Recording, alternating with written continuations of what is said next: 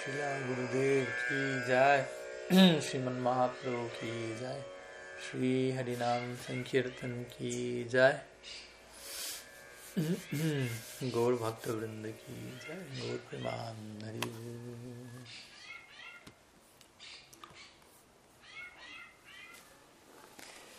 Bueno, buenos días.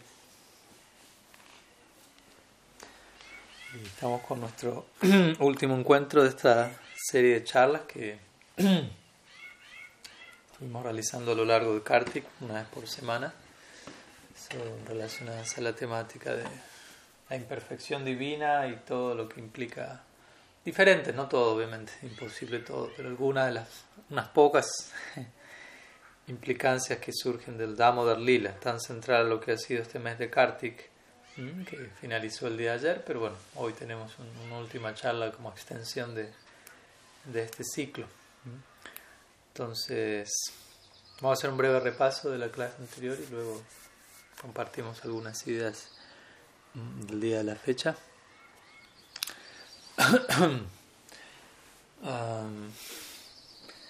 entonces estuvimos recordando algunas ideas, la importancia del concepto de integración, como sadhakas, de armonizar, de integrar complejidad, nuestra misma filosofía Ved, Aved, ¿no?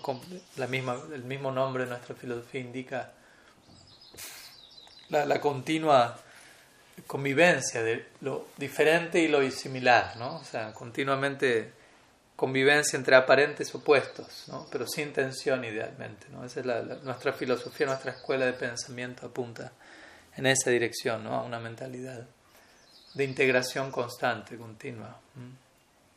Y para nosotros eso es trascendencia, como decíamos, trascendencia no significa descartar nada, rechazar algo, sino integrarlo, encontrarle su versión más virtuosa, por decirlo así.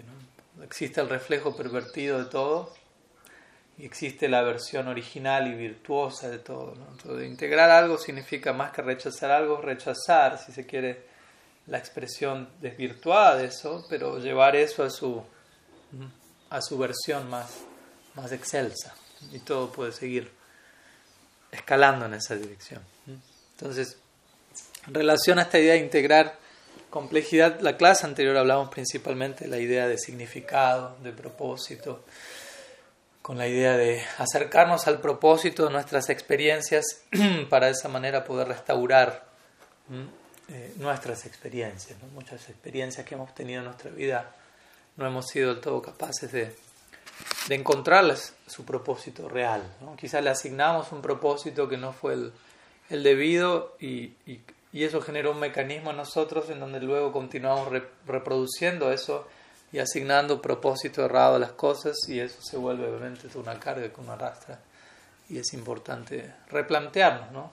¿Qué tipo de propósito le hemos asignado a nuestras experiencias, le estamos asignando nuestras experiencias y qué tanto eh, ese propósito conecta con el propósito último de las cosas.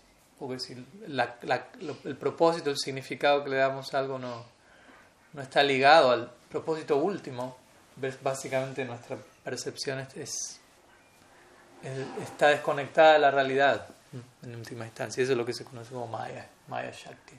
Maya Shakti. Estar en Maya significa eso, en verdad asignar propósitos a nuestras experiencias que no, no, guardan un vínculo con la realidad última, que no terminan de desembocar ahí. El río no termina de desembocar en el océano, por decirlo así. Queda el agua estancada en el camino, por darle algún, alguna analogía a eso.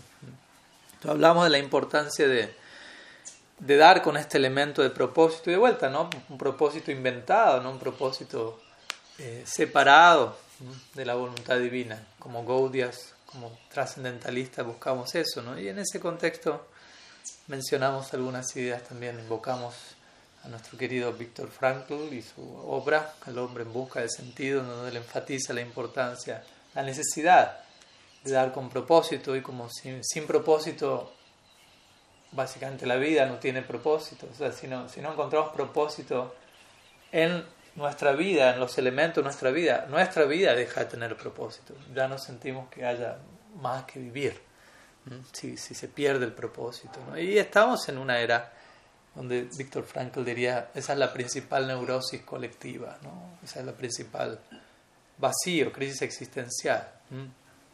Y todos están buscando propósito, como decimos. El que no lo logra encontrar, acaba con su vida. Ese es el, propósito que le encontró al no propósito del aparente de la vida. Otros terminan enloqueciendo y encuentran cierto propósito en el marco de la demencia. ¿no? Otros toman refugio, entre comillas, refugio, en la intoxicación, en realidades alternativas, si se quiere, paralelas, que en, definitiva no terminan de, dar con la realidad última, pero es un intento desesperado por encontrar algún tipo de propósito. Y obviamente sabemos que, que el propósito último y real tiene que ver con nuestra fuente. Nosotros mismos somos unidades de significado, unidades de propósito, pero eso va a ser descubierto en conexión con nuestra fuente, porque cuando decimos nosotros somos, eso no es separado de quién es nuestra fuente. Cuando uno habla de uno mismo como lo que uno es, eso inmediatamente incluye nuestra fuente, Krishna. No podemos hablar de nosotros mismos y no hablar de nuestra fuente. En el momento en que olvidamos cuál es nuestra fuente, dejamos de hablar de nosotros mismos, aunque pensemos que lo estamos haciendo. Y cada vez más y cada vez más. A veces eso, es otro síntoma de ilusión. ¿no? Cuanto cuanto más olvido a mi fuente, más creo que puedo hablar de mí mismo. Muchas personas sienten esa necesidad incluso, ¿no? dejar de hablar de Dios, dejar de pensar en mi relación de, servicio y dependencia con el Supremo, así me concentro en mí. Pero cuanto más me olvido de Él, más me estoy olvidando de mí en realidad, porque yo no existo separado de Él. Entonces, una manera importante de dar con esta idea de, del propósito. Y como dijimos, Propósito no significa inventar algo, crear algo, imaginarnos algo, sino dar con el propósito que ya existe, ¿no? comprender, descubrir el propósito de mí como una unidad de significado en el Supremo, en todo lo que me ocurre. Todo ya tiene un propósito, entonces no hace falta darle un propósito a las cosas, sino por un juego de palabras, no dar propósito, sino dar con el propósito. El propósito ya está ahí, ¿no? esperando, latente etcétera.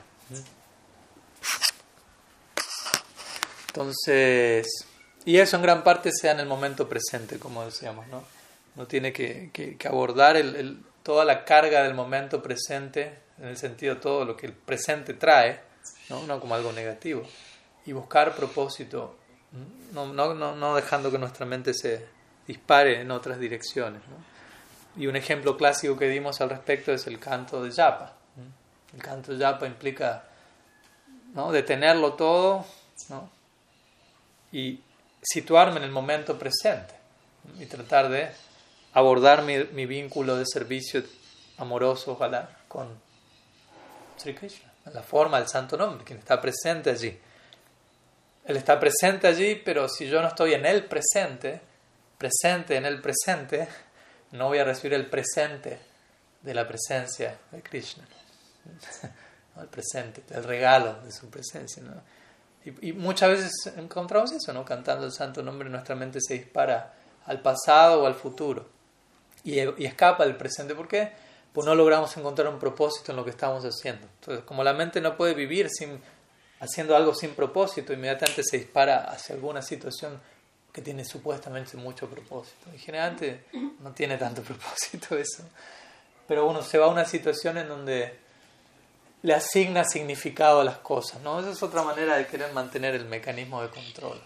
Por eso una de las maneras que más se recomienda cantar el santo nombre es, aunque suene simplista, ¿no? es no pensar en nada, no querer asignarle un propósito ¿no? y pensar en qué estoy haciendo y qué significa, sino simplemente tratar de escuchar el santo nombre y ver qué es lo que el santo nombre me está diciendo.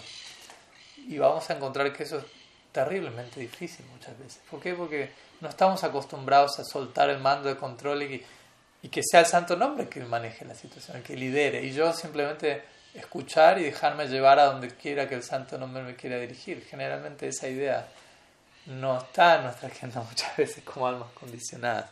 Y uno más bien necesita tomar el control y pensar en algo y darle un significado a algo y desde ahí muchas veces uno intenta cantar, pero uno lo hace muchas veces en una postura de vuelta, asignando un significado a algo que ya tiene un significado, como el santo nombre. Y el santo nombre mismo me lo está queriendo decir ese significado. Y yo simplemente tengo que escuchar, escuchar al santo nombre y qué significado el santo nombre me revela de sí mismo. Más que yo estar pensando, esto significa el santo nombre, esto debería estar pasando, yo debería estar sintiendo esto en este momento o yendo para aquí para allá y pensando en cosas donde uno supuestamente maneja y controla la situación. Entonces, vuelta, todo eso tiene que ver con más que querer dar significado a todo y mantener el supuesto control de eso, dejarme empapar, invadir por aquello que ya tiene un significado y que se, me, se quiere revelar a mí. Para eso hay que escuchar, hay que prestar atención, etc. Arta, arta significa significado para Marta significa supremo significado. Interesantemente, otro nombre para Prem Bhakti o la meta última de la vida es para Marta, que es el supremo significado, ahí donde todo cobra pleno significado. Y lo opuesto a todo esto es Anarta, justamente otra variante de esta idea. Anarta significa falso sentido del propósito, falso valor, falso significado donde yo me mantengo asignando falsos propósitos a las cosas, santo nombre incluido y lo que fuera. Entonces es importante, son formas alternativas pero válidas de definir estos términos. ¿no? Por eso uno piensa en harta es simplemente lujuria, ira, envidia, sí, también. Anarta significa simplemente la tendencia a darle significado a las cosas más allá del significado que las cosas ya tienen en sí. Y ahí todo cae en la, en la volteada, como quien diría, ¿no? Krishna mismo, el santo nombre, el guru, yo puedo estar proyectando mi propia interpretación de que es algo separado de lo que la revelación me está diciendo, en lugar de desarrollar mis propias ideas sobre la base del conocimiento revelado. Que eso, es lo que realmente debemos hacer como aspirantes al bhakti. ¿no? Si, si, si, le damos significado a algo, que sea en base al significado que ellos ya tiene y que es revelado a mí a través del Guru, Shastra, Sadhu, un conocimiento revelado que me muestra cosas que yo no puedo llegar a ver por mí mismo.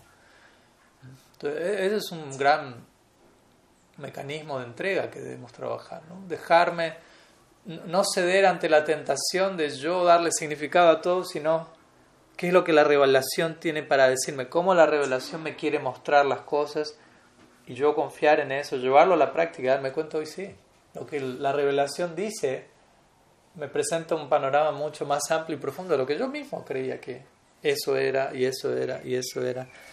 Y nuestra fe debe ser Shastriya Shraddha. Quiere decir, nuestra fe debe estar basada en eso, en lo que la revelación dice, lo que la revelación me muestra, yo desarrollo una fe en esa dirección. Si mi fe no es shastrika, no, no depende de la revelación, ¿de qué depende? Voy a tener fe en algo en base a lo que yo creo que las cosas son a, la manera en la que yo le asigno significado a las cosas y mi fe va a ser obviamente inestable porque está dependiendo de cómo yo interpreto las cosas en base a mi limitación, lo cual es algo por sí ya inestable. Pero si mi fe está dependiendo de la base de la revelación, lo cual es algo permanente, consistente, eterno, naturalmente el resultado de esa fe no va a ser inestabilidad, todo lo contrario. Entonces todo eso es parte del, proceso de sadhaka, del sadhaka en su intento por, entrar en estas esferas más y más estables, firmes. Mm, estoy extendiendo en el repaso de la clase anterior, son temas que no hablamos, pero van saliendo, ¿no? así no hay problema. ¿Qué más? Bueno, conectamos en relación a esto, ¿no? La, idea es, por empezar, al menos antes de llegar a la meta última, alcanzar este estadio de ser un Madhyam Adhikari, un devoto de fe firme, fe shastrika firme, un devoto de criterio, como diría Guru Maharaj, un devoto gris más que blanco o negro, ¿no? un devoto que, tiene, que es capaz de lidiar con, con los matices de la existencia, ¿no? que necesita que todo esté encasillado de una forma o de otra y punto, blanco, negro, dualismo total, ¿no? sino más bien poder lidiar con todo de una manera más amplia, más flexible, más de vuelta integrativa integradora. Y todo lo que llega a nosotros, también hablamos la clase anterior, poder recibirlo con como tenga que venir, siguiendo la idea de Víctor Frankl. Si el sufrimiento llega y no lo puedo evitar, porque uno obviamente hace hace su mejor intento para dejar de sufrir, es entendible, pero a veces algo llega y sigue estando y no se puede evitar, aceptarlo, tomar plena responsabilidad por ese hecho, por ese acto. ¿no? Responsabilizarme, no responsabilizarme desde el lado de la culpa y el látigo, sino de aceptar lo que está pasando. ¿Mm? Es importante entender el significado de la palabra responsabilizarme, no es simplemente ¿no? darme, darme, sino simplemente por algo esto está llegando, no puedo hacer la vista gorda. ¿Qué me quiere decir esto? Entonces, aceptar aquello que llega de manera inevitable, eso es heroísmo, básicamente, ¿no? Y aquello que es evitable, pero yo no hago nada para evitarlo, eso se llama masoquismo. Si el sufrimiento viene y yo puedo hacer algo para evitarlo y no lo hago, estoy llamando el sufrimiento de manera no sana. Pero heroísmo es diferente. Algo viene y no lo puedo evitar, un sufrimiento, por ejemplo. Bueno, lo acepto con plena responsabilidad. Eso se, convierte en heroísmo. Entonces, hay un abismo entre el uno y el otro. Ser un héroe y ser un masoquista. ¿no? Pero nosotros elegir a qué club pertenecer. Y como digo, en la medida que le encontramos un propósito a algo que originalmente nos causó dolor, el dolor desaparece, empieza a desaparecer. El, sufrimiento deja de ser visto como sufrimiento porque ahora porque tiene un propósito. Mientras algo no tenga propósito, nos va a causar ansiedad, nos va a causar, desconcierto, ¿no? nos va a dar sufrimiento. Y por eso mencionamos el, ejemplo de Satvaguna, ni siquiera algo trascendental, Satvaguna, que es casi a las orillas de la trascendencia. Y Satvaguna, dice Krishna, se caracteriza por constante experiencia de conocimiento y de felicidad. Entonces, alguien en Sattva significa alguien que está extrayendo significado de todo lo que le está pasando. que está considerablemente situado en la realidad del alma, se ve a sí mismo como alma, ve a otros como alma, considera la realidad en términos del alma y extrae propósito de lo que ocurre. Por, a eso se refiere una constante experiencia de conocimiento, no, no que está leyendo todo el día, puede ser también, pero está aprendiendo de cada momento. Y constante conocimiento y constante felicidad. Como diciendo, ¿realmente usted quiere ser feliz? Bueno, eso va a ocurrir en la medida que viva con propósito, viva con sentido. No pasen sus días, sus momentos sin propósito. ¿no? Y ese es el gran problema y el gran peligro. Ayer mi Guru mencionaba eso por un momento también. ¿no? La práctica mecánica, la práctica inconsciente, básicamente, la práctica... O sea, la, la, palabra rutina no es un problema, el problema es cuando no, no extraemos significado de la rutina, ¿no? porque uno puede todos los días hacer algo y necesita ciertas estructuras de horario, de actividades, pero el tema es que eso no me lleve a perder el propósito de cada uno de esos momentos y simplemente siga mecánicamente todo. Eso es contraproducente para el Bhakti Niyama Graha. Mm. Termino volviéndome superficial, básicamente. Si hago algo sin propósito, significa soy superficial. En ese momento, al menos. No, condeno a la persona al todo, pero en el momento en que nos damos con el propósito de algo, de lo que estemos haciendo, lo que nos esté pasando, estamos eligiendo la superficialidad. Es importante este elemento, ¿no? Propósito. Y todo esto, como decíamos, desemboca, estamos hablando también del Damodar Lila aquí, o del Lila, Braja Lila en este caso, en el Lila, ¿no? donde todo parece un juego, donde todo parece muy responsable, ¿no? si uno lo mira superficialmente, está todo el día pasándola bien, no hay mayores compromisos, pero realmente si uno lo mira con el verdadero ojo, uno va a ver aquí, está, este lugar está lleno de, de responsabilidad, lleno de compromiso.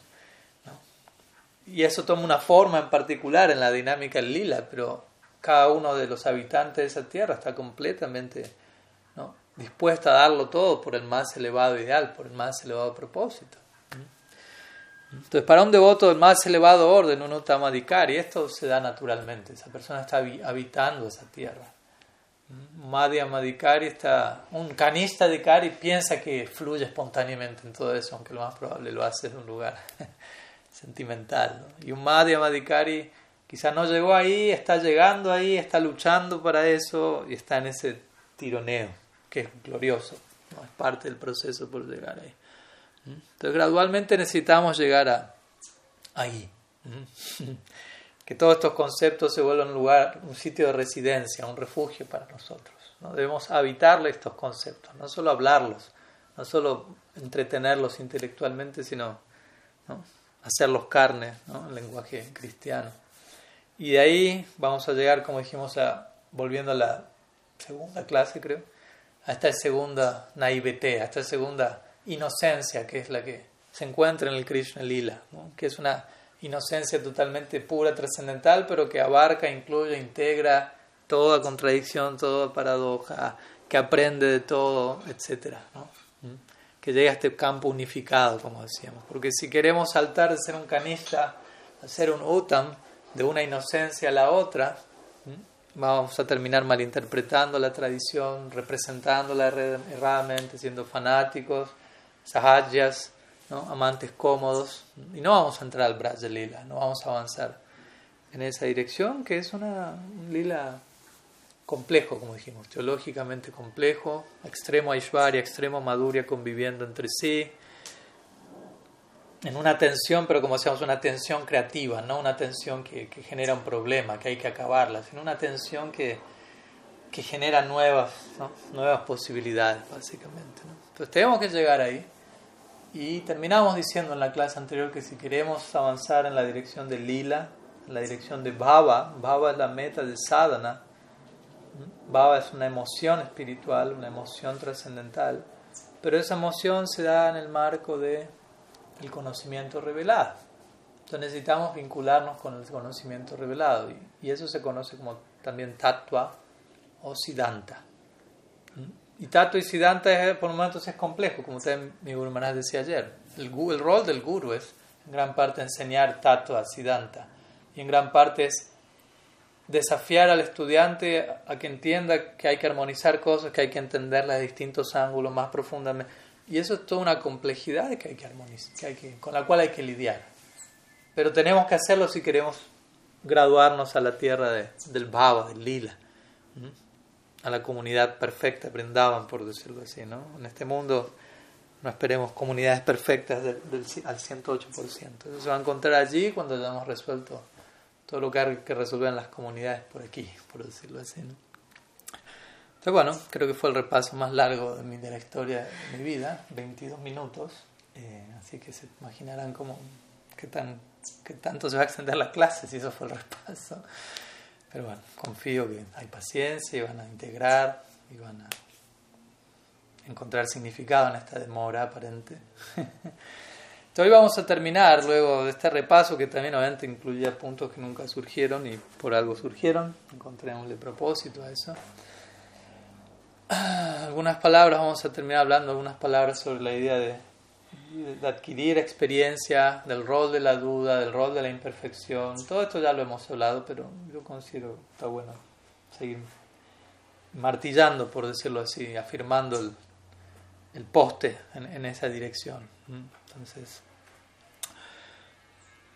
es interesante porque en nuestra práctica hablando un poco del concepto de experiencia. Ya hablamos un poco y vamos a volver a hablar. Una vez se habla de adquirir experiencia, tener experiencia o experiencias, etcétera, tener nuestra propia experiencia. ¿no? Obviamente estamos hablando de que uno no tiene que volverse un, un autómata, ¿no? alguien simplemente que imite. En un comienzo uno imita, ¿no? alguien hace algo, yo también lo hago.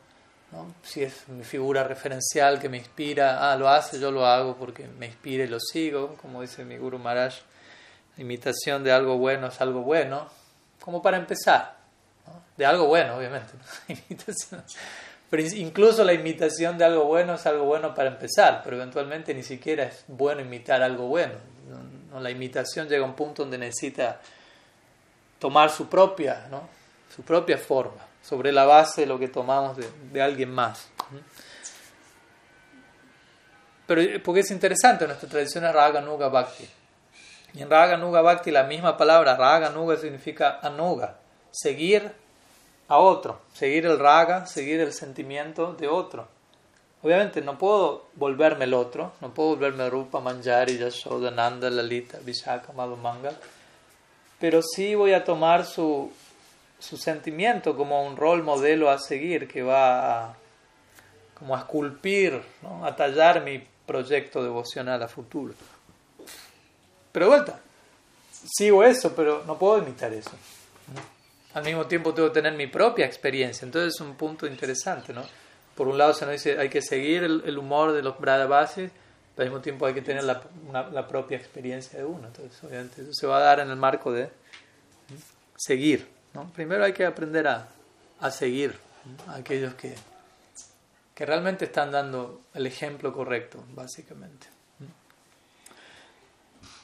Y como dijimos, ¿no? una cosa es tener experiencias y otra cosa es, conectando con el tema anterior, aprender de nuestras experiencias. A veces uno idealiza esta idea, por ejemplo, de tener una experiencia espiritual, ya sea el que llega a un templo o el que está practicando, y uno idealiza, ¿qué es tener una experiencia espiritual? Y uno idealiza, incluso mientras uno está cantando algo, como digo, uno quizás comete el error de pensar, debería estar pasando esto, debería estar sintiendo esto, y no está pasando eso, y uno no, le, no, no cede el control ¿no? de qué debería estar pasando, uno ya sabe qué debería estar pasando, no, le da lugar a Krishna opinar otra cosa, ¿no? yo ya sé que debería estar pasando y no estaba pasando. Y hasta ahí llegó la cosa, no hay mucho más que, que hacer ahí, frustrarse y, y después lo más probable dejar de cantar porque no está pasando lo que debería estar pasando. en lugar de, abrirme a decir, quizá no debía estar pasando lo que yo creía que estaba pasando. Me abra eso, a ver. Y ahí, ahí uno se encuentra, wow, está pasando algo. Cuando me abra que puede estar pasando otra cosa, ahí empieza a pasar algo. ¿Me, explico? O sea, ya estaba pasando otra cosa, pero yo estaba tan cerrado a que solo pase lo que creo que tiene que pasar, que no tenía ni ojos para escuchar, ni oídos para ver, no, perdón, ni ojos para ver, ni oídos para escuchar, sentidos intercambiables, ¿no? lo que ya estaba pasando.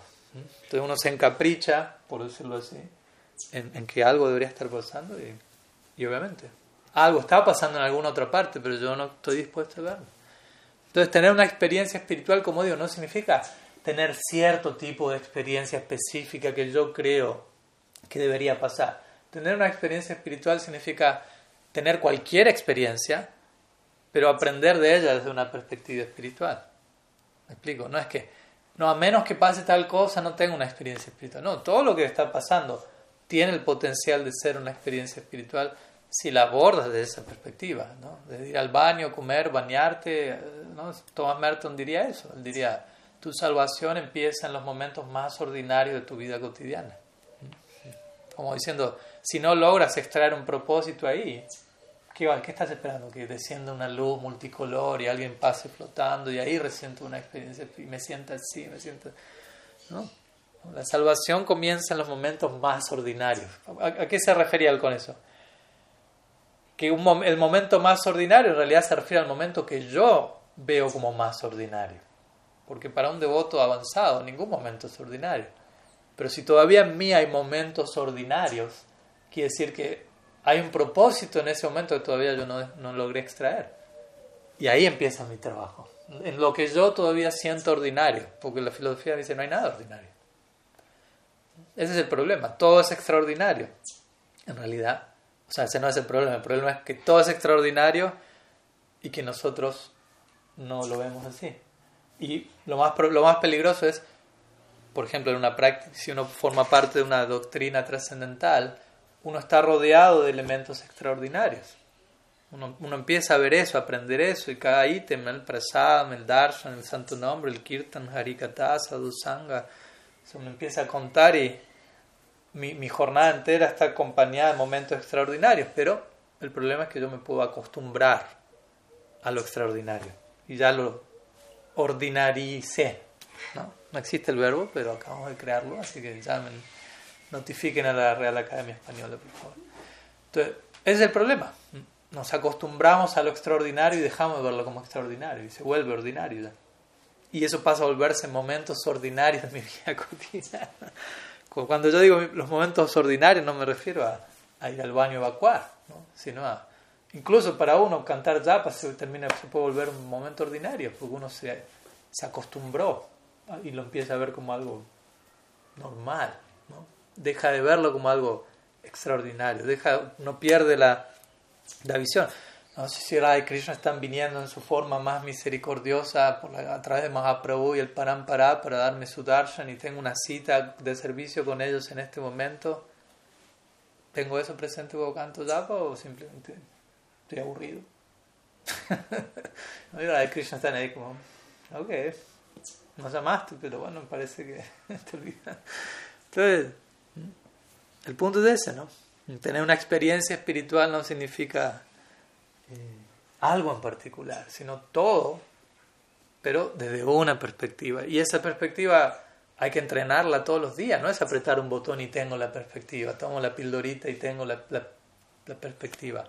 Es todos los días trabajo para crear esa visión, ese enfoque. Mi sadhana, mi proyecto de vida devocional es crear una perspectiva en particular. Eso no es algo barato, eso es algo para lo cual uno tiene que dedicar su vida, básicamente.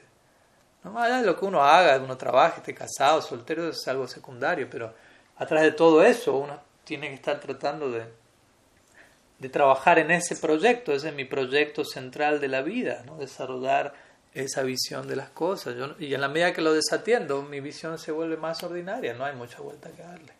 En la medida que incorporo elementos mundanos, eso afecta mi visión, eso va en términos de samskaras, eso va alimentando mi, la, mi identidad ordinaria, por lo tanto, un, un sadhaka serio, no fanático, de vuelta, entendamos, pero si uno es serio y realmente tiene un deseo sincero, uno va a estar dispuesto a decir, voy solamente quiero incorporar impresiones que nutran mi proyecto real de vida, mi, mi lado de mi lado de sabiduría, mi visión trascendental. Todo lo demás va a alimentar, a echar fuego en, en, el lado ordinario que durante vidas y vidas fui alimentando. O sea que si le echo un poco más de estímulo a eso, eso se activa rápidamente, no, no va a costar mucho. Entonces, es un trabajo que, bueno, cada cual decide, obviamente, cada uno de nosotros decidimos en qué medida queremos. Eh, abordar eso y en gran parte va a depender del, sangre que tengamos y de la inspiración y referente que llegue a nosotros, porque muchas veces uno solo, separado de eso, uno termina generalmente siendo muy, terminamos siendo muy débiles, muy volátiles, por decirlo así. ¿no? Entonces es importante abrirnos ¿no? a este mundo, y como digo, es un mundo donde no tenemos el control. Donde hay que cederle el volante a alguien, pero nosotros vamos a ser copilotos en el viaje, no, no es que se nos tira del auto en medio de la, de la ruta a plena velocidad. Tenemos un rol que cumplir, pero alguien más está a cargo y está bien, está bien. Quiero compartir a este respecto una, en relación una, una cita de Richard Rohr del libro Falling Upward, que estuve, que estuve leyendo hace poco, la Magwin lo leyó. ¿no? La traducción sería algo así como cayéndose hacia arriba. Entonces él dice, bueno, está en inglés aquí. A ver, dice, una, una, una tranquila, un tranquilo despliegue interno de las cosas, donde cuando las cosas se despliegan por dentro de forma calma, tranquila, muchas veces suele crear la mayor duda y ansiedad para la mayoría de los practicantes. Ellos prefieren en general una especie de toque de la varita mágica ¿no? de parte de Dios, ¿no? que un Dios que trabaje de forma humilde y secreta dentro de ellos. ¿Mm? El único precio que pagamos por vivir en the big picture, dicen en inglés, como el panorama más amplio de la realidad, el precio a pagar para vivir en ese panorama más amplio es ser capaces de sostener cierto nivel de duda y ansiedad en relación al, al cómo, cuándo, dónde y quién de todo, pero nunca al that, al eso. ¿no? Como no teniendo dudas, eso está ahí, pero cómo, cuándo, dónde, no sé cómo será, cuándo será, cómo se manifestará, en qué momento llegará, etc. Desafortunadamente, la mayoría de nosotros no estamos muy bien entrenados en el arte de sostener opuestos durante mucho tiempo o de vivir en lo que podríamos llamar una tensión creativa. Interesante.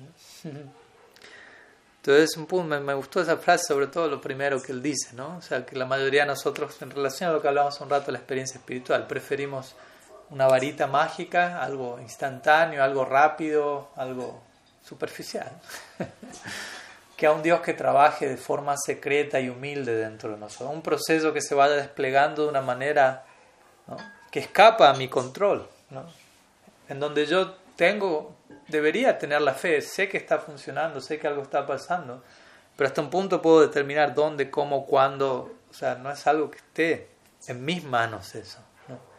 Y, lidiar con esa incertidumbre, con esa duda. Duda en un nivel, de vuelta, no estoy dudando, Krishna está al otro lado, nada funciona, tengo esa certeza, pero en relación a ciertos detalles de cómo eso se va a, dar en mí, como, no tengo mucha idea. No está en mis manos tampoco. Y aprender a vivir con eso, no pensar, eso debería acabar cuanto antes, porque eso me lleva de vuelta a querer controlar la situación y eso va en contra de la realidad. Yo no controlo. Lo que puedo controlar es en ese marco, controlar mi actitud en relación a aquello que no puedo controlar. Si me, si me gusta tanto controlar, bueno, debo concentrar toda mi capacidad de control en relación a esa tendencia a querer controlar más allá de lo que puedo controlar. Tengo que controlar eso y aceptar. Hay cierta morada que está llena, como digo, de algo desconocido, de paradoja, de contradicciones, de incertidumbre, de dudas, y se me está invitando a entrar ahí sin tener el control de la situación. Generalmente la mayoría de nosotros eh, quedamos congelados de terror ante una invitación así. Pero si uno quiere volverse un santo, un místico, gradualmente, vuelta, no es algo de la noche a la mañana, no es algo forzado, no lo, no lo procesemos así. Pero necesitamos exponernos a una experiencia así, en una medida o en otra. Entonces, como decíamos, permitamos a Dios trabajar en nuestra vida de forma humilde y secreta. Krishna es supremamente humilde, ¿no? Y Él está trabajando sobre nuestro caso, incluso de maneras en las que nosotros no nos damos cuenta, porque se dice, si nos, si, él, si nos daríamos cuenta, nosotros probablemente tendríamos alguna objeción del estilo de Krishna, de cómo él lo está haciendo, y yo tendría otra idea, intentaría interponerme. Entonces, él adopta un humor más silencioso, por decirlo así, para ayudarnos. Y eso tiene que ver con lo que hablábamos hace un rato. ¿no? Me acuerdo, mi Guru Maharaj dijo eso en una ocasión en un seminario de Japa que le preguntaban, ¿no? ¿Cómo cantar el santo nombre? Y él machacó sobre este punto que dijimos hace un rato. Tan solo trata de escuchar el nombre. Trata de escuchar. Trata de escuchar. Y lo que vas a recibir por escuchar es mucho más de lo que tú puedas imaginarte que el nombre es. Uno puede imaginarse y pensar en. No, me Prabhupada le dijeron eso una vez. ¿En qué pensar cuando uno canta el santo? Nos dijo, trata de dejar de pensar por un rato. Como diciendo, ya piensas demasiado todo. Quieres calcular, anticipar, concebir. Con... Ese es el momento del día donde tienes que dejar a un lado esa tendencia y escuchar el nombre. Deja que el nombre entre sin ese filtro de control. Escucha y ve que te quiere. ¿no? En, todas las tradiciones hay eso. En cristianismo también tiene una tendencia. Sí, obviamente, ¿no? en nuestra tradición hay mucha información revelada de quién es Krishna, su morada, etc. Quizá una tradición como el cristianismo no hay tanto de eso y eso los lleva, que igual lo valoro, una, hay una, por ejemplo, a, a una tendencia, no tratemos de concebir las formas ni actividades de Dios, porque claro, para ellos no hay mucha data al respecto, pero tan solo tratemos de rendirnos a cómo Él desea mostrarse a nosotros. Y hasta un punto nosotros tenemos que hacer lo mismo. Aunque diga, uno diga, no, pero nosotros conocemos las actividades de Krishna y su forma descrita en las escritas, bla, bla, bla. Pero hasta un punto eso uno lo conoce, pero uno no tiene plena realización de qué es eso en la realmente en última instancia. Eso es algo que se va a revelar. No es algo que yo abro el libro ya sé qué es el Krishna Lila, cuál es la forma de las actividades de Krishna. Eso puede ser algo intelectual, teórico, pero que eso se vuelva, como digo, que yo habite en esos conceptos, eso va a ser mostrado desde arriba. Ya me vais, bríndate, lábjate, etc. Dice, Krishna se muestra al que él quiere mostrarse. Yo no puedo forzar que Krishna se, me muestre a mí de una forma. Él se va a mostrar cuando él lo considere como él guste. Y obviamente eso tiene que ver en este caso atraído también por la actitud que uno tenga. Entonces es importante cultivar esta, esta rendición, ¿no? este saranagati. Me rindo a cómo Krishna se manifiesta en mi vida, la manera que él desee. Después viene Baba y el anhelo de Baba por servir a Krishna en un humor en particular. Eso viene después de haber estado debidamente rendido. ¿Mm? Y recordemos, en parte esto tiene que ver con uno no decidir cómo es que Dios debería aparecer en mi vida. ¿no? Uno continuamente quizás tiene eso, algo por mí al menos. ¿no? Digo uno, va paso por casa primero. Aunque no querramos, aunque pensemos que... Y, no como algo neurótico, sino como comprobar, uy, pensé que ya me había liberado de esa tendencia, pero ahora la encuentro aún presente, pero en una versión más, más fina. ¿no? Quizás la versión más burda se pudo superar, pero la versión más fina sigue ahí, y la versión más fina... Y así uno va avanzando hasta que algún día se trasciende por completo. ¿no? Y uno todavía tiene ciertas ideas de cómo debería pasar, qué debería sentir, cómo Krishna debería aparecer, cuál va a ser mi experiencia en el mundo espiritual. uno debería estar abierto a esa posibilidad, ¿no? de que Krishna, mi relación con Krishna y mi, y mi futuro espiritual, lo más probable se va a sentir muy distinto de cómo creo que va a ser. Y no como, como dije el otro día, no porque va a ser algo peor, sino porque va a ser algo supremamente mejor. ¿no? Y entender que la idea que yo puedo tener, no, no estar tan seguro de lo que yo creo de las cosas. ¿no? Eso, eso no es algo malo. ¿no?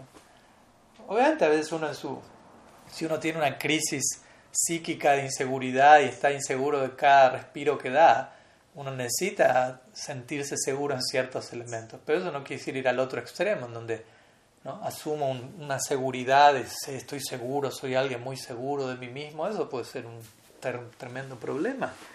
Al menos cuando empezamos a hablar de lo espiritual en relación a lo trascendente. ¿Qué tan seguro puedo estar de todo frente a la voluntad de Krishna? Entonces debo mantener cierta humildad en ese sentido y cierta apertura a la duda, al desconcierto, a que las cosas no necesariamente son como yo creo que son. Si yo no me abro a eso, yo ya decidí, ya concluí cómo debería ser todo y eso es supremamente, al menos para mí, aburrido. Por empezar, lo mínimo. Y uno se puede volver muy fanático, muy estrecho en mente, muy cerrado, ¿no? dar lugar a nada más de lo que uno ya cree que debería pasar. Eso es ser un fanático, ¿no? Y uno tiene que cuidarse, porque el nombre incluso lo espiritual existen esas personas, ¿no? Son tan creyentes, entre comillas, que tienen tanta fe, ¿no? que no pueden lidiar con ninguna duda, con ninguna ansiedad, ¿no? en relación a lo que es el misterio de la existencia. En un sentido, estamos lidiando con un misterio, ¿no? Imagínense decir, relacionarme con Dios. ¿Qué es Dios? ¿Quién es Dios? No, no deja de ser algo misterioso, algo que se escapa a lo que podemos decir, a lo que podemos pensar. Probablemente sea lo que pensemos y decimos, pero muchísimas cosas más. Entonces, ¿qué tan dispuestos estamos a convivir con algo misterioso? que genera cierta duda, cierta ansiedad, que es sana. ¿no? Para eso necesitamos desarrollar otro tipo de pensamiento, si no somos, de alguna manera, seguiremos en un nivel de, fanatismo. ¿no? Y de vuelta, en la primera etapa, en la vida, en la primer naivete, en la primera ingenuidad, como hablábamos antes, uno generalmente es muy fanático y es normal, no, no es un problema, debería ser así incluso, es parte de, de ser un neófito. ¿no? No, estamos condenando eso. Y, cuando uno es neófito y fanático, ¿cuál es el mecanismo de defensa? Uno trata de eliminar toda duda como si fuese un mecanismo, una técnica de supervivencia. Porque toda duda siento que me amenaza, viene a atacar, ¿no? viene a cuestionar lo que yo creo que es. Entonces, elimino todo, pero me encuentro más en una etapa de supervivencia. Pero esa cosmovisión, eso no es sabiduría todavía. Como digo, la verdadera sabiduría logra vivir felizmente junto con lo misterioso, junto con lo desconocido. Si nosotros no logramos estar felices conviviendo con lo paradójico y lo desconocido, quiere decir que no lo hemos acomodado todavía. La sabiduría tiene esa, esa amplitud, esa capacidad. Y hay niveles, obviamente, de todo esto. Y conocer algo plenamente también significa eso, ¿no? Si uno quiere conocer algo del todo, significa, hacer, ¿cómo decirlo? Incluir esa parte que aún sigue siendo misteriosa y desconocida para mí. ¿Cómo conocer a, Krishna? Bueno, aprendiendo a convivir con el lado de, que muchos aspectos de Krishna son desconocidos, pero y aceptar eso, eso implica empezar a conocerlo realmente. Aceptar, no puedo conocerlo del todo, como yo creo que se puede conocer algo, A veces uno piensa conocer algo del todo, es conozco esto, no tengo duda, ya sé de qué va esto, lo conozco plenamente. No, no conoces nada. conocer algo significa, sé que conozco algo, pero sé que probablemente desconozco más de lo que conozco. Pero eso me mantiene abierto a conocer el resto. Y eso implica conocer algo del todo. Verdadero, por eso tantas veces los sabios dirían eso. ¿no? Que diría Sócrates, ¿no? solo sé que nada sé. Y no es que él no sabe nada, pero en relación a todo lo que se puede saber, él dice, yo no entiendo nada, yo no sé nada. Él tuvo un vislumbre de, de la realidad, se dio cuenta de esto es un océano infinito de conocimiento, de experiencia. Lo que yo puedo capturar de eso es insignificante. ¿no? no me atrevo a pensar ni a decir, conozco algo. Entonces no me atrevo a ese tipo de seguridad en relación al infinito. ¿no? ¿Qué tanto me puedo plantar a mí mismo ante el infinito? Es un chiste. Entonces, por eso si la más diría, ¿no? si tú avanzas hacia el infinito, ¿Estás dispuesto a eso? Dice él. ¿Estás listo para, ese, para esa experiencia? Acercarte al infinito significa, va a ser una experiencia abrumante. ¿Por qué? Porque vas a comprobar, no hay límite para el progreso. Donde quiera que mires, va a ser infinito, no hay límite. No, no, no vas a poder posicionarte a ti mismo allí como colonizar esa tierra, poner la bandera, lo entiendo, lo sé, lo controlo, es mío. No existe eso. Estamos dispuestos a avanzar en esa dirección. Como digo, muchas cosas de, siguen siendo misteriosas. Pero no, no debería haber un problema, ese es el punto. No vemos que los habitantes de Brindavan tienen un problema, están traumatizados por el misterio. ¿no? Se vuelve una posibilidad de nuevas experiencias, nuevos lilas. Así es como el lila se mantiene creciendo, expandiéndose. Entonces es importante, por usar un término, aprender la ignorancia. ¿No? Aprender a ser ignorante. ¿no? En latín, en el cristianismo, tiene esa expresión, docta ignorantia, significa como ignorancia sabia, aprendida. ¿no? En inglés dicen ignorance is bliss, desde otro lugar, ¿no? pero no puedo aplicar a esto. significa la ignorancia es dicha. Como aprender a, asumir mi, mi ignorancia y desconocimiento y duda tanto y que esté bien eso, y sentirme bien de vuelta, todo eso se puede ser, volver una excusa para ser perezoso y, tantas otras cosas, pero no estamos hablando de eso. Mm. Y como digo, si no estamos muy dispuestos a eso nosotros mismos, si yo reconozco, no tengo mucha capacidad de eso, Maharaj, ¿no? Le escapo a eso, no, no, no, hay algo en mí que, ok, al menos aceptar a alguien en mi vida que lo acepte lo suficiente como para que esa persona me lleve en esa dirección de la mano y yo me sienta segura, que no siente tanto pánico al avanzar en esas tierras, ¿no? Y ese es el rol del guru. Por eso, de vuelta, mi guru Maharaj dice, el rol del guru es hacerte dudar. De vuelta, sacarte de esta zona de confort, recordarte, no estés tan seguro de todo lo que crees. No creas que lo que ya entendiste es así y solo así. También puede ser así, también puede ser así, también puede ser allá. Y uno queda confirmado, ¿no? ¿Está tapado? Sí. Pero ese es el rol del guru, ese es el oficio, el trabajo de él. Y eso no es fácil, no es barato, ¿no? O sea, hay que estar continuamente invitando al discípulo, al estudiante a salir de la zona de confort y cuando el guru mira para el otro lado, el estudiante dice, volvió a la zona de confort. y, obviamente es, es, un rol de ambas partes. El guru va a invitar al estudiante, no lo va a obligar, lo va a invitar a, ven conmigo, te voy a llevar de paseo fuera de la zona de confort. Eso significa escuchar Harikata de un sadhu, un paseo fuera de la zona de confort, a la zona desconocida, misteriosa, paradójica, pero de la mano del sadhu, no, no estamos solos. Pero uno tiene que tomar la mano, uno tiene que aceptar el viaje, no es algo obligatorio. De vuelta, el rol del guru es hacernos dudar en ese sentido, que nos volvamos sabios significa nunca terminar de estar tan seguro acerca de nada. y que eso esté bien. Interesante. Quiere decir, siempre estoy abierto a, a perfeccionar mi, mi, entendimiento de todo. ¿no? Y vuelta, no como algo intelectual. ¿no? ese es el problema. Eso nos habla, no, yo, esto es así, esto es así, y uno emite opiniones conclusivas de todo. Eso quiere decir, no hay mucha sabiduría ahí. ¿no? Como decíamos, ¿no? el desafío de avanzar y darme cuenta, Krishna no era lo que yo creía que era, sino mejor, de vuelta. Y con todo, no solo con Krishna, con cualquier cosa. Y uno yo creo tiene una experiencia de eso, no sé, en cómo uno veía la vida cuando tenía 4, 5 años, 8 años, 12 años, Y uno pensaba, esto es así, después se da cuenta, no, no, esto no era así, esto no era así, y esto no era así. Y eso no debe detenerse en realidad, no hay un fin a eso. Pero el problema es que a veces uno alcanza la así llamada madurez.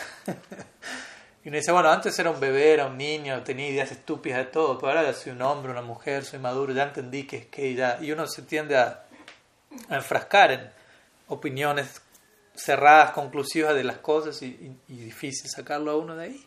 Porque uno ya piensa, ya soy grande, ya debería saber, ¿no? Debo mostrarme como que sea al menos, ¿no? en realidad no es así. Entonces, la pregunta que nos debemos hacer, ¿estoy dispuesto a eso? Y si no estoy muy dispuesto a eso, ¿estoy dispuesto a estar cerca de aquellos que están dispuestos a eso y a dejarme ¿no? contagiarme? ¿no? Porque si ni siquiera estoy dispuesto a eso, bueno, ya no hay problema, nadie me va a... O sea, hay problema Nadie me, pero nadie me va a obligar a eso. Soy yo el que lo tiene que hacer. Al final del día es uno el que tiene que hacerse cargo. ¿Mm? Mantenernos, como diría Silas Hermaras, somos estudiantes por siempre. Suena poética la frase, pero eso no es fácil. ¿no? Mantener, mantenernos con este espíritu de duda creativa, ¿no? con una mentalidad perpetua de soy estudiante, ¿no? me mantengo creciendo, me mantengo humilde, me mantengo feliz, viviendo en un estado de continuo asombro. ¿no? Como cuando está siempre aprendiendo, uno está como asombrado de todo lo que va pasando.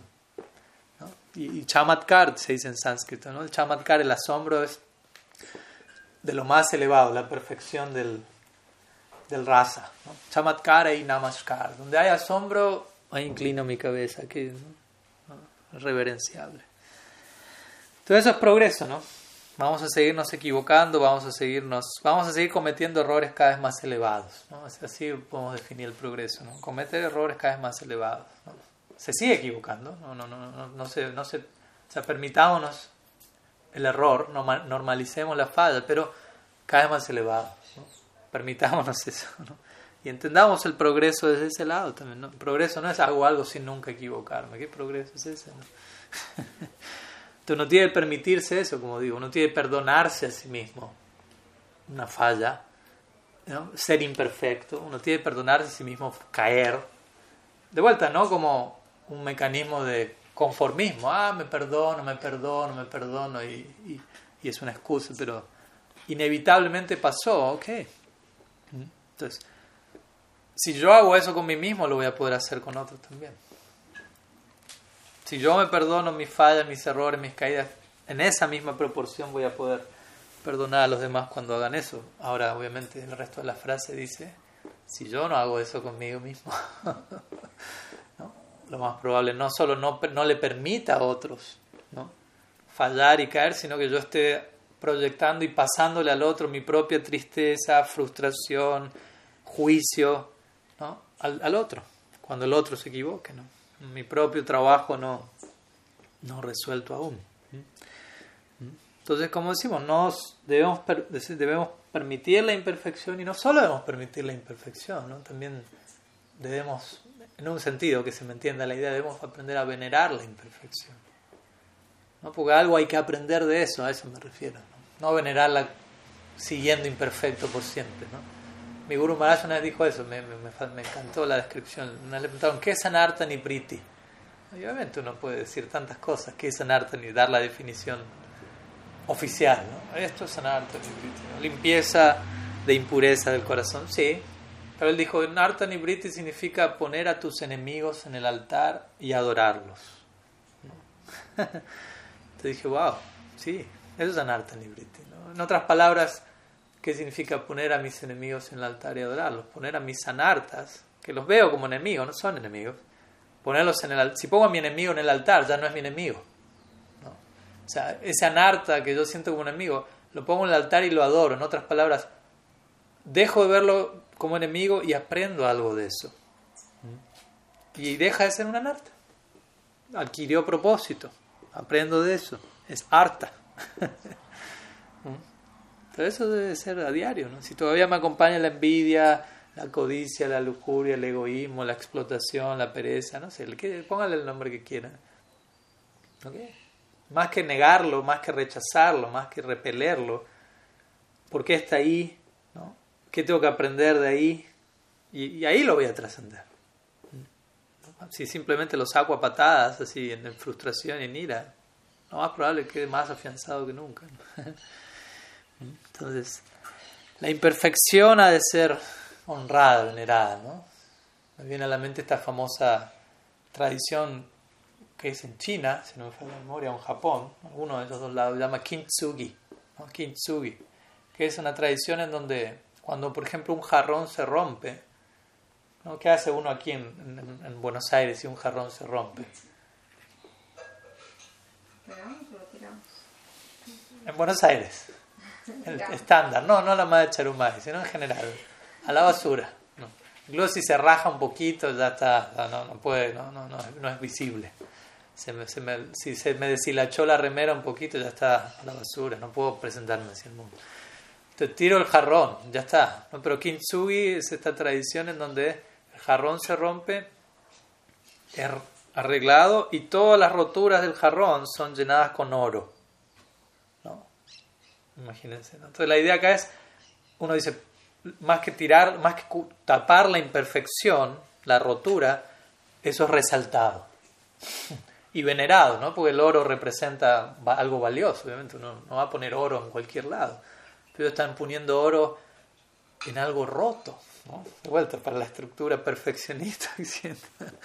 Entonces la idea es, ¿no? La imperfección es honrada, es respetada como parte de la historia de ese elemento, jarrón. Ese jarrón tiene su historia y parte de su historia es, está quebrado, vamos a honrar eso, oro, ¿no? la experiencia contenida en eso. Obviamente el jarrón es un símbolo de, de, lo que deberíamos estar haciendo con nuestro propio jarrón, por decirlo así, nuestro propio recipiente. y uno tiene el ADN de la cultura moderna, donde como sabemos, algo se rompe, hay que tirarlo, está. O sea, nada de arreglarlo, nada de aprender de eso, nada de venerar la rotura. Compremos uno nuevo ya. Y todo se vuelve más descartable ¿no? en este mundo, más y más y más. Y, se pierde esa sensibilidad de se rompió, arreglémoslo, se rompió, venerémoslo, aprendamos. No, tirémoslo y consigamos algo raro. Cuando se rompe, tirémoslo. Igual, más allá de la practicidad externa de un elemento, porque hoy en día muchas de las cosas están hechas para que no funcionen más al poco. Se traspasa esa mentalidad a cómo trabajamos con nuestra propia rotura, por decirlo así, o imperfección. Entonces, a veces pensamos eso, aquello que exhibe el más leve tipo de imperfección ya es inservible. Y si uno dirige eso hacia uno, hasta dónde llega uno. Y si uno dirige, proyecta eso hacia otro, no, nos perdonamos, no perdonamos nada a nadie hasta ahí llegamos.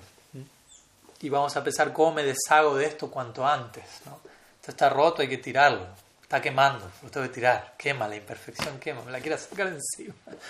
Pero muchas veces con nosotros mismos lo vivimos así. Esto está roto, imperfecto ¿qué hago? ¿Cómo lo tiro? ¿Cómo lo tapo? ¿no? O sea, ¿cómo lo maquillo? ¿Cómo no con oro y, resalto la imperfección, sino la, la tapo de alguna manera, ¿no? Con cera, como el famoso ejemplo que damos siempre, ¿no? Sin cera, ¿se acuerdan? ¿Qué significa la palabra sin cera? Donde vendían estas piezas de mármol y a veces cuando estaba rota la tapaban con cera blanca y uno la compraba, ¡ay, qué bueno! Empezaba a tallar y daba donde estaba, se rompía todo. Y los que eran honestos, los vices honestos, decían, este, acá están las roturas. Sincera. No tiene cera. Soy sincero. Sincero que decir, acá está la rotura, acá está la... Las detecto, las reconozco y trabajo en base a eso y voy tallando la obra de arte con roturas incluidas. No es que las tengo que retirar. Están ahí y de alguna manera son, se vuelven parte de la obra final, del proyecto devocional que estamos teniendo. ¿no? traten de, de, poner la balanza, esa visión con la visión extremadamente superficial donde adquiramos un producto nuevo que reemplace, que traiga mayor perfección. Entonces nuestra doctrina es abrazar la imperfección, la perfección de la imperfección, buscamos eso. Y la imperfección de la perfección. Cuando queremos que todo sea perfectito, son más imperfecto que otra cosa. ¿no? Tengo bastante más para decir. Pero... Hoy podemos dejar aquí hoy. Y en todo caso, nos queda un lunes más. Vamos a extenderlo para, para la próxima. Como para también procesar y que no sea todo Así que, bueno, si hay alguna pregunta, ¿Mm? si hay alguna pregunta, alguna consulta, comentario, duda, duden, convivan con la duda, con el misterio.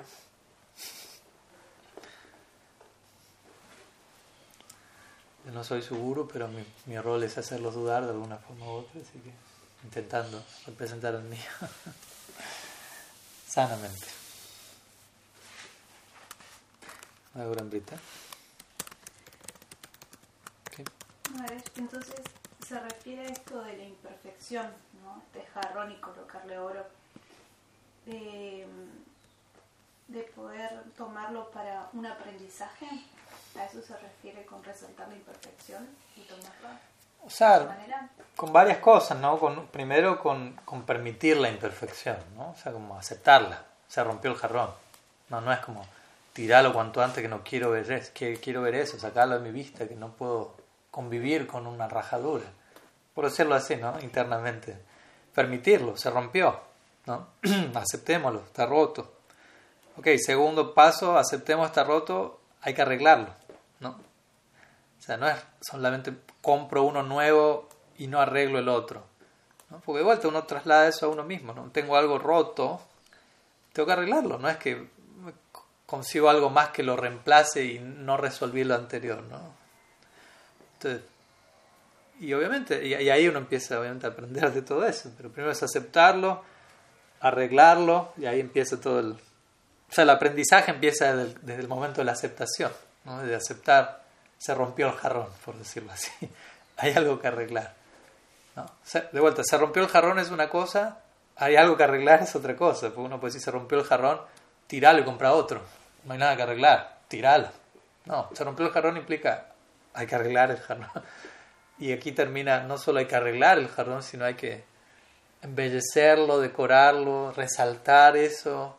Y se termina volviendo una pieza especial dentro de mí de mi cuarto, de mi vida, de mi casa, y de vuelta, en cuanto a lo que uno trabaja internamente, uno ve una rotura, uno primero la acepta, está ahí, ¿no? Me permito tenerla, no porque la quiera seguir teniendo, pero para superarla, primero tengo que permitirme tenerla. Pues si no me acepto, no acepto que la tengo, igual está ahí. Entonces, primero me permito tenerla, después reconozco la necesidad de refaccionarla, y en el proceso de hacer todo eso aprendí tanto de esa situación que se termina volviendo algo venerable para mí. Y por eso la voy a decorar y venerar y, termina viendo oro ahí. En otras palabras, lo que hoy es una, una narta, llamémoslo narta, si yo lo acepto, si yo lo restauro, se termina volviendo algo más, que me, me sigue acompañando y me sigue y me empieza a sumar y ayudar.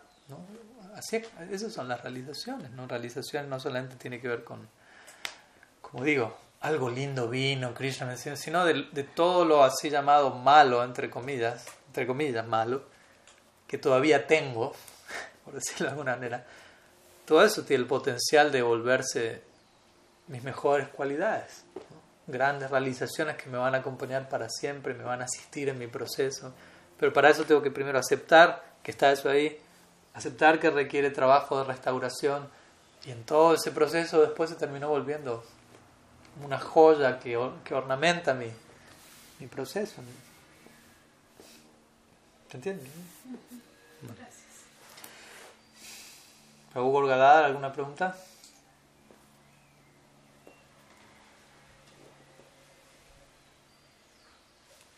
Madre Tarvali, obviamente, también. Buen día. ¿Cómo? No hay preguntas por ahora. Bueno. Gracias por ahora al menos, se mantiene abierto al mundo de la duda, así debe ser. Bueno, ¿algo más aquí? Entonces yo creo que vamos a dejando, dejando por aquí. Muchas gracias y no confirmo nada, sigamos aferrados a la sana duda, pero el lunes que viene supuestamente cerramos. No podría asegurarlo, pero lo intentaremos. Este ciclo al menos. Es una manera de decir este ciclo, porque el ciclo es... Nunca empezó, nunca termina, pero bueno. seguimos adelante. Srila Gurudev ki jai, Sriman Mahaprabhu ki jai, Sri Harinam Sankirtan ki jai, Gaur Bhakta ki jai, Gaur